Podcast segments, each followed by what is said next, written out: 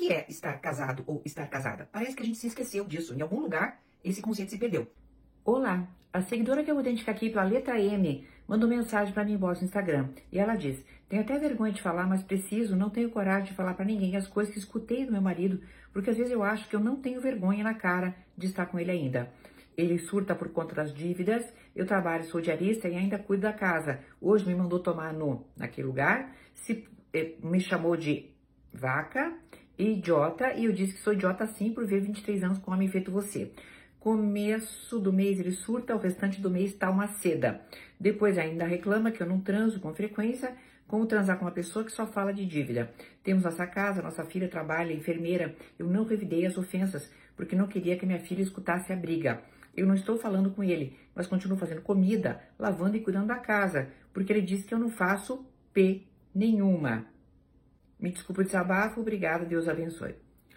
Bem, querida, vamos lá. A consciência você já tem de que está numa relação abusiva, certo? Essa consciência você já tem.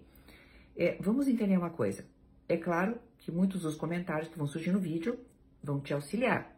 Alguns comentários talvez te deixem muito chateada, né? Porque você mesma diz, né? Eu tenho até vergonha de falar, né? Então, vergonha de estar com a pessoa ainda. Então, aguente porque as opiniões das pessoas que não estão dentro do seu coração também serão, muitas vezes, de muitas críticas. Mas às vezes é necessário passar por isso, não é verdade? Para a gente tomar mais e mais consciência ainda. Veja bem, o que é estar casado ou estar casada? Parece que a gente se esqueceu disso. Em algum lugar, esse conceito se perdeu. É ter um companheiro, é ter uma companheira. O que é companheiro? Com o pão. Aquela pessoa que reparte o pão com a gente. Mas a noção de repartir o pão não é aquela noção de ofensas, não é aquela noção de viver uma vida pior junto do que separado. Companheiro, repartir o pão quer dizer o quê? Né? Serem parceiros, é, estarem bem apesar dos problemas, né? terem uma vida com atração física mútua também e com respeito por isso. E não somente uma pessoa que se torna um depósito de dejetos, um depósito de sêmen, infelizmente, tá?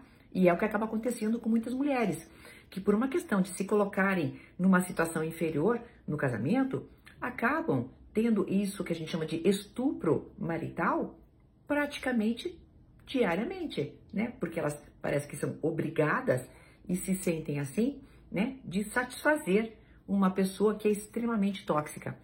Querida, você tem todos os elementos. Você trabalha.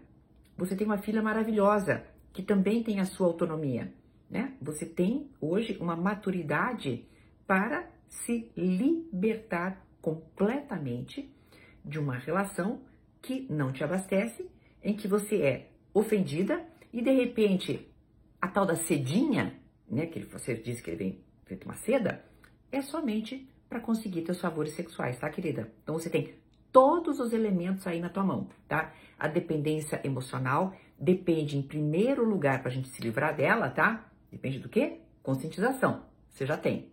Agora, presta atenção, faça um plano, mas um plano mesmo, tá? Para que você se liberte disso e, sobretudo, nunca mais deixe que alguém chame você de nomes desrespeitosos de nomes que até você tem vergonha de reproduzir. Até uma próxima!